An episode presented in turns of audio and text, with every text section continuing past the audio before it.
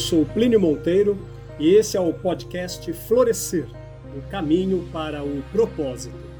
No episódio de hoje falarei sobre o julgamento.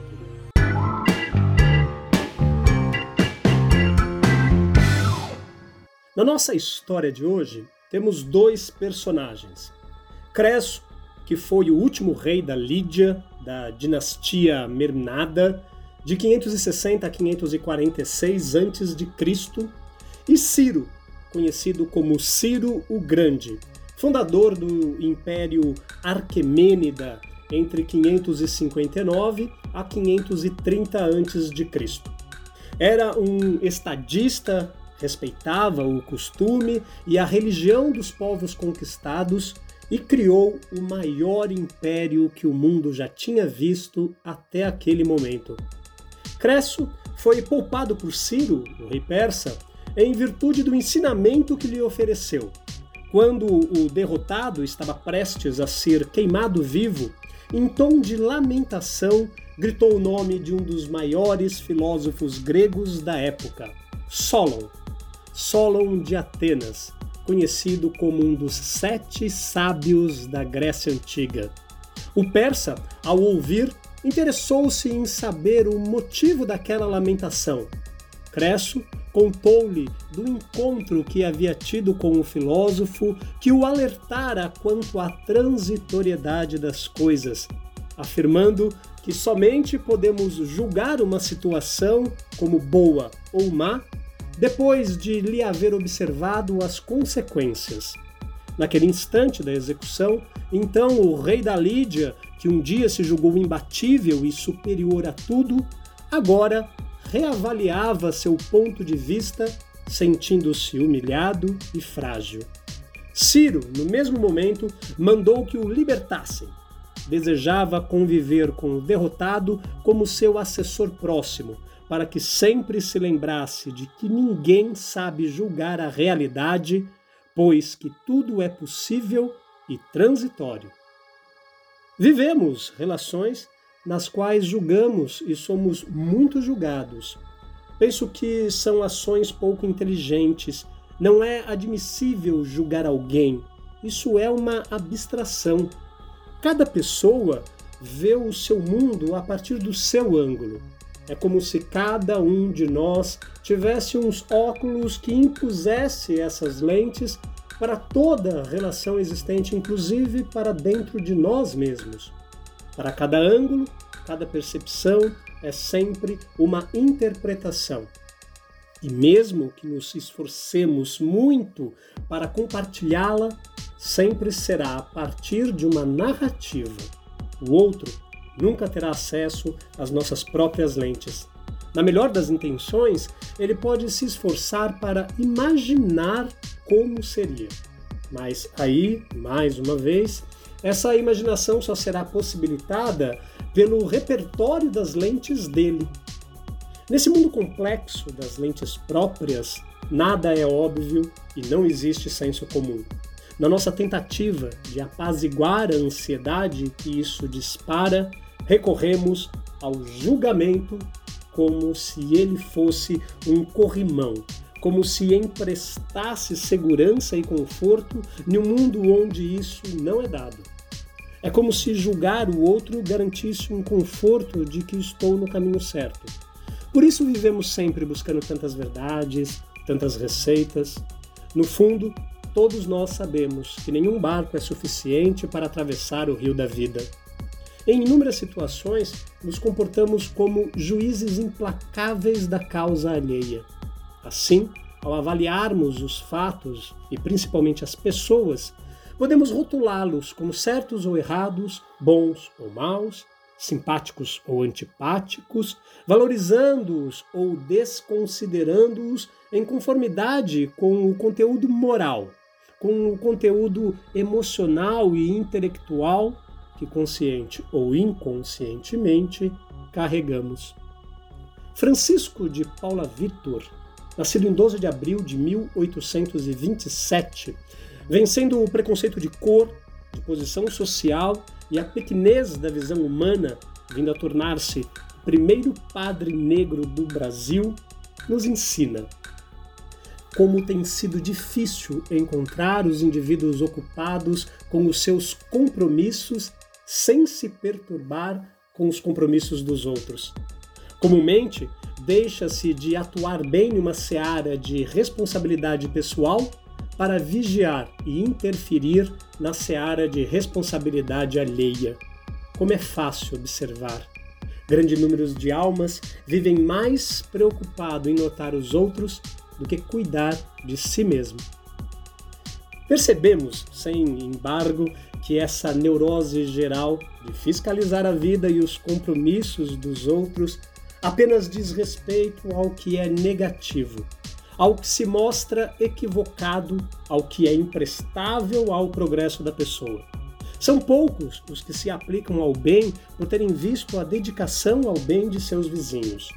Por mais que uma pessoa opine sobre a conduta de terceiros, interfira nas ações dos outros ou altere a rota dos semelhantes com ou sem acerto, não deverá esquecer que a administração que lhe toca mais de perto, diretamente, é sobre a sua própria existência no mundo. Na vida, só é possível e válido o auto-julgamento porque somente o próprio indivíduo é capaz de avaliar tudo o que se passa em seu íntimo, o que lhe dói, o que lhe faz duvidar e sofrer, bem como o que lhe agrada e preenche o coração. Se muitas vezes sentimos que as pessoas que nos cercam são incapazes de nos compreender e nos julgar adequadamente, como é que poderemos ser juízes imparciais das razões alheias? Assim, ao analisarmos alguém, é imprescindível ponderarmos que o seu comportamento é compatível com tudo aquilo que ele conseguiu aprender como sendo o mais correto e o mais adequado, mesmo que a nós possa parecer completamente errado e inconveniente. E o mais interessante é que quando criticamos negativamente alguém, estamos nos obrigando a ter um comportamento diferente, a fim de não errarmos naquilo que temos por inconveniente no outro. Com isso, nos determinamos a viver em um nível mais alto e a fazer melhor. Porém, se procurarmos agir de maneira mais empática e compreensiva, muitas ideias preconceituosas se afastarão de nossa mente. Ao deixarmos de sentir certo prazer em ficar avaliando o comportamento alheio e, igualmente, comentando com outras pessoas, não mais nos atormentaremos com suas imperfeições de caráter, aceitando o fato de que cada criatura oferece tão somente aquilo que tem e realiza aquilo que sabe, como consequência do grau de maturidade e evolução que já conseguiu alcançar. Contudo, a constatação dessa realidade não tem a finalidade de nos tornar superiores aos demais. Nós também, em virtude das limitações e dificuldades que ainda carregamos, apenas expressamos e proporcionamos aos demais tudo aquilo que o nosso grau evolutivo nos permite.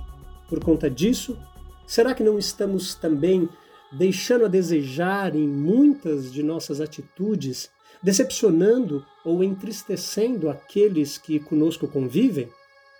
Existe um pensamento atribuído à Madre Teresa de Calcutá que reza: Se você julga as pessoas, não tem tempo de amá-las. Eu tenho a minha verdade e você tem a sua. Respeito é eu validar sua verdade, ainda que eu não a compreenda ou discorde dela. O contrário disso pode dar início a um discurso de ódio. Às vezes, ficamos entre nos colocar a partir da nossa verdade ou nos calar, sentindo que esse retraimento evitaria um julgamento de outrem. Mas ter uma verdade não significa exportá-la para o outro como se servisse para ele, e muito menos tem sentido o calar-se, porque existimos a partir das nossas verdades, que não são imutáveis.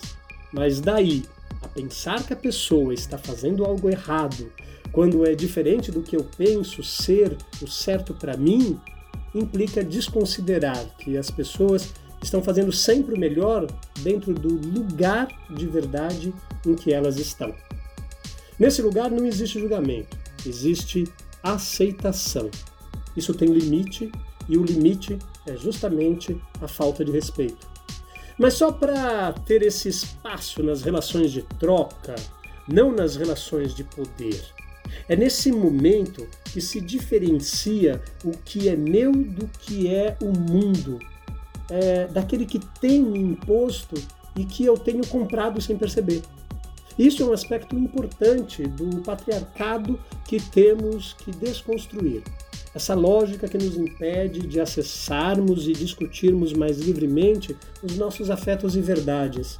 Dar lugar para a dúvida, acolher o princípio da verdade, da intuição de cada um, é o contrário desse lugar da receita, que só gera culpa e sofrimento, além de uma fantasia de previsibilidade e controle. A lógica do patriarcado impõe que a gente nunca deve ser metamorfose ambulante, que a fala vale mais se vier do trono da razão. Assumir um ponto de vista como exportável segrega, não compartilha, encerra ao invés de abrir. É reducionista e simplista e facilmente vira fascista. Uma verdade prevalecer sobre outra implica presumir que uns são mais humanos que os outros, uns superiores aos outros. Além disso, nós aprendemos que para sermos pessoas melhores, altruístas, generosas, evoluídas, devemos nos julgar Levantamos um sem número de regras e leis que justificam nossas escolhas e que normalmente nos afastam de nosso coração. Aprendemos que a conexão com o nosso coração é perigosa e deve ser evitada a todo custo. Conforme escrito por Caetano Veloso na música Dom de Iludir, cada um sabe a dor e a delícia de ser o que é. E é só desse lugar que cada um pode produzir os próprios cuidados. A vida nos coloca sempre diante de decisões próprias, que só quem está atrás do nosso próprio nariz pode tomar. Isso significa que nós não somos, nós estamos. E esse estado de estar implica abertura, implica constante experimentação e liberdade para se repensar que nós nos abrimos e nos repensamos a todo instante no mundo, a todo instante nas relações. Por isso é tão importante cuidarmos de nossa rede de troca. A questão que lanço é: será que é possível passar pela vida sem nenhuma espécie de julgamento? Ao julgarmos, esse ato é realmente negativo e condenável? Devemos evitar fazer julgamentos morais? A resposta automática a esses questionamentos costuma ser afirmativa. Julgar parece, sim, algo condenável. Crescemos ouvindo que é reprovável julgar os outros, que não devemos julgar para não sermos julgados, que não estamos na pele do outro para poder entender os seus motivos e que ninguém é perfeito. Considera-se socialmente admirável ser tolerante, ser neutro, evitando julgamentos. Difunde-se a ideia de que a neutralidade moral é valiosa e que, como sempre, existem dois lados. Ninguém estaria totalmente certo ou totalmente errado, como se fôssemos uma mescla do bem e do mal e, portanto, moralmente cinzas. Mais uma vez, a filosofia, agora na figura da filósofa norte-americana de origem judaico-russa, Alisa Zinovevna Rosenbaum, conhecida por Ayn Rand, se apoia em um de seus conceitos, o objetivismo que afirma que a realidade existe independentemente da consciência, que o ser humano tem contato direto com a realidade através dos sentidos, que pode ter conhecimento objetivo pelo processo de formação de conceitos, da lógica dedutiva e indutiva, que o objetivo moral da vida humana é atingir o seu propósito de vida, a própria felicidade ou o interesse racional, que o único sistema social consiste com esta moralidade e é um que respeite os direitos dos seres humanos à vida, à liberdade, propriedade e busca a felicidade. Rand propõe uma nova perspectiva e insiste que vejamos as coisas com clareza. Para o objetivismo, a neutralidade nos pontos de vista só incita um tipo de comportamento, o que não valoriza o bem. Segundo Rand, o homem que se recusa a julgar, que nem concorda nem discorda, que afirma não haver absolutos e acredita desse modo que se esquivar das responsabilidades é o caminho, esse homem é responsável por todo o sangue que está sendo derramado agora no mundo. A realidade é absoluta, a existência é absoluta, um grão de poeira é absoluto e uma vida humana também é absoluta. Viver ou morrer é algo absoluto. Ter um pedaço de pão ou não ter, isso também é absoluto. Poder comer o pão ou ver-o ser devorado por um saqueador, isto também é absoluto. Há dois lados em toda questão. Um está certo e o outro errado, mas o meio é sempre mal. O homem que está errado ainda guarda algum respeito pela verdade, mesmo que apenas por assumir a responsabilidade da escolha. Mas o homem do meio é o calhorda que silencia a verdade para fingir que não há escolha nem valores, que está disposto a escapar de todas as batalhas, a lucrar com o sangue dos inocentes ou a rastejar perante os culpados, que faz justiça condenando à prisão tanto o ladrão quanto a vítima, que resolve os conflitos obrigando o sábio e o insensato a encontrarem uma solução intermediária que agrade a ambos Qualquer transigência entre a comida e o veneno só pode representar uma vitória para a morte. Qualquer transigência entre o bem e o mal só pode ser favorável ao mal. Só podemos julgar, por certo, questões sobre as quais o homem pode escolher. Ou seja, a imoralidade é uma descrição factual da relação entre um comportamento eleito e um valor fundamental. Discriminar entre o bem e o mal deve ser, ao contrário do que se costuma imaginar, uma prática buscada e não um motivo de culpa, de remorso ou de penitência. Quando nos abstemos de fazer julgamentos morais acerca das condutas humanas, praticamos um agnosticismo moral e somos injustos com quem convivemos. Se não elogiamos as virtudes, nem condenamos os vícios, deixamos transparecer que, independentemente das atitudes, ninguém merece nosso juízo de valor. Isto é, nem nosso elogio, nem nossa censura. Ou seja, o comportamento imparcial ou totalmente tolerante declara que, assim como não condenamos maus hábitos, tampouco elogiamos boas atitudes. Essa conduta é, pois, desmotivadora, justamente a quem merece ser valorizado e engrandecido. O ato de julgar ou de não julgar é uma escolha de vida, dirigida a todos com quem nos relacionamos. A virtude da justiça, segundo Ruend, exige avaliações racionais acerca das pessoas com quem nos envolvemos. Por isso o julgamento moral ele é crucial na vida.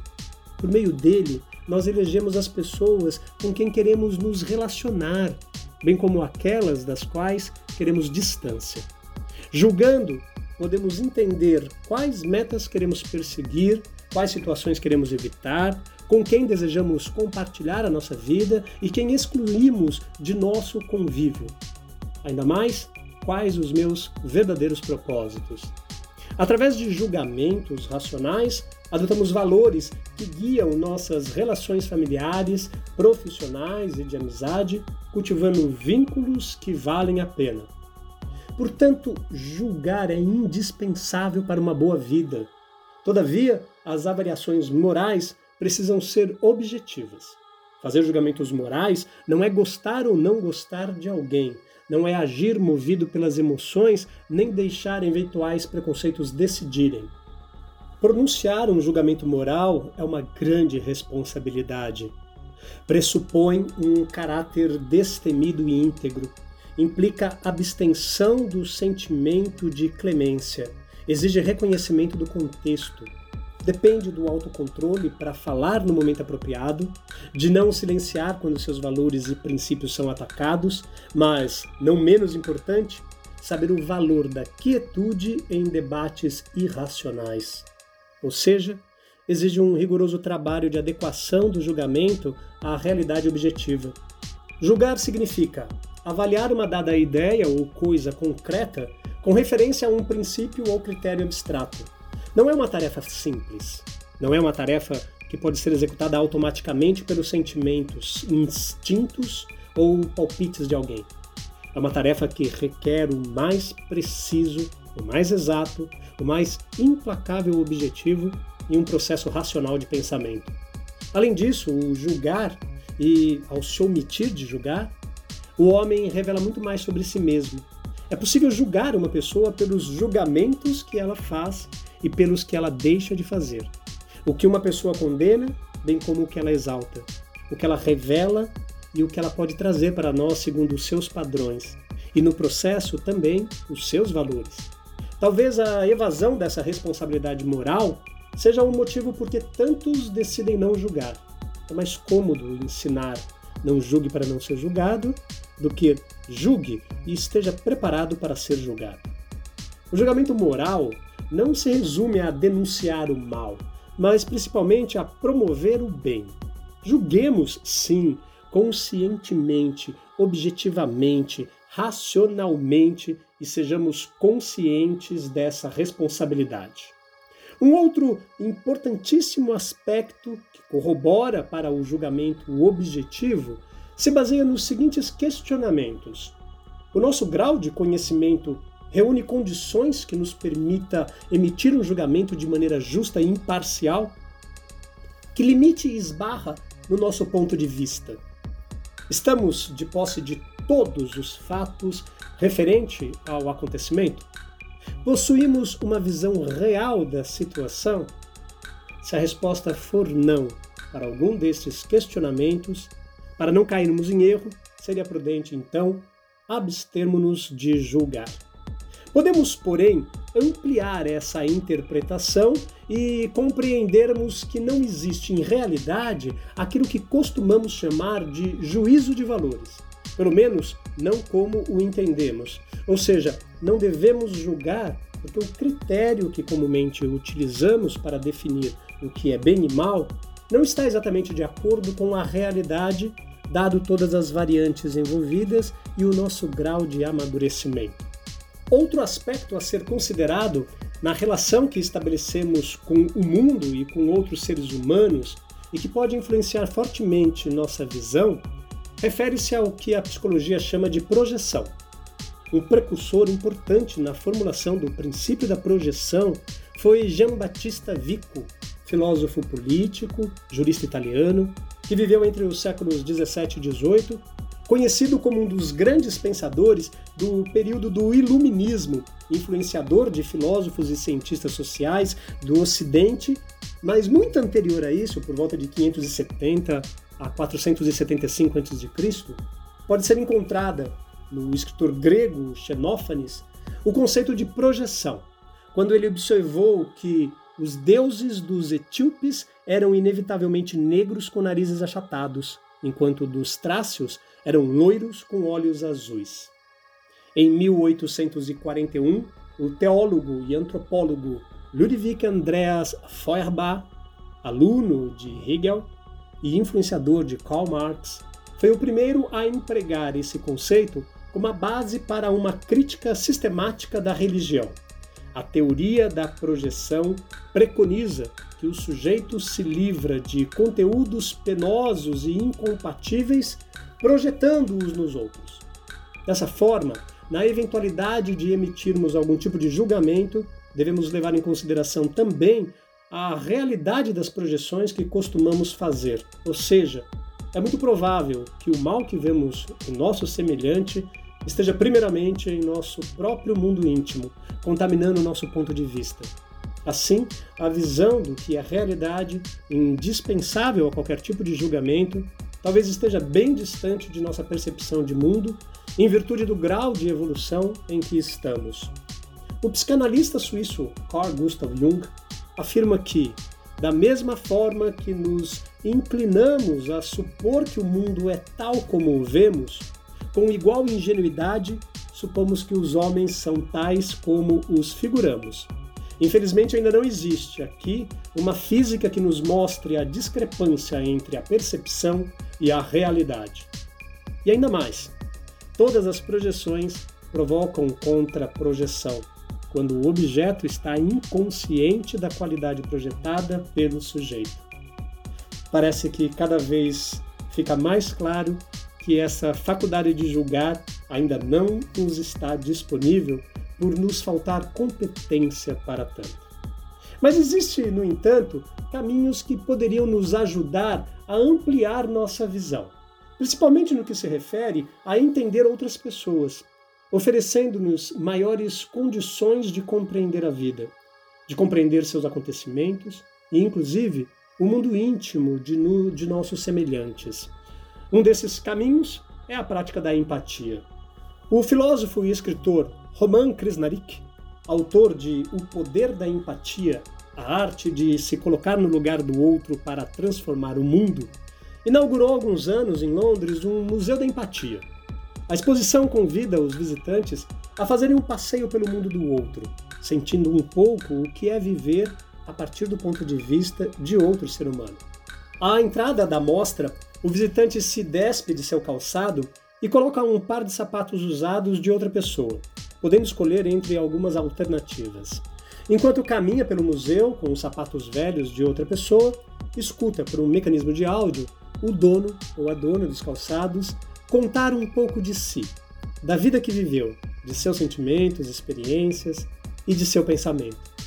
O visitante é convidado a se entregar à experiência e se imaginar, tanto quanto consiga, sendo a pessoa que um dia usou aqueles sapatos.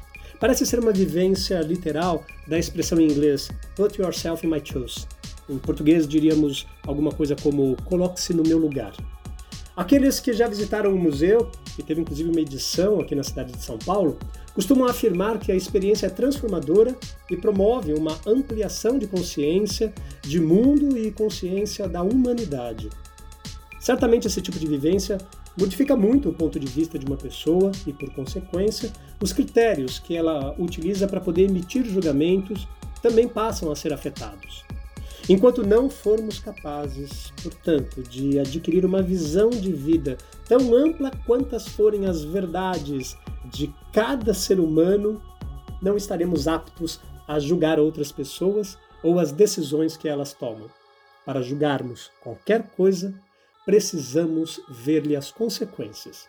Assim, para bem apreciarmos o que em realidade é ditoso ou inditoso para o homem, precisamos transportar-nos para além, porque é lá que as consequências se fazem sentir. Ao invés de certezas fundamentadas em julgamentos frágeis, recorramos mais à prática da empatia, aquela que nos convida a entrar nos sentimentos do próximo, experimentando suas dores e vivências, sempre conscientes de que existe mais vantagem em ampliar nossa visão de vida, abertos às possibilidades, do que em nos sentirmos como os donos da verdade. Lembre-se, o propósito demarca o relacionamento da interpretação entre o humano e o seu incrível mundo. Traduz-se no por que fazemos o que fazemos. Para saber o conteúdo de minhas palestras, acesse o site www.pliniomonteiro.com. Siga-me no Instagram, arroba plinio.monteiro.palestras. Nos vemos em breve. Até lá!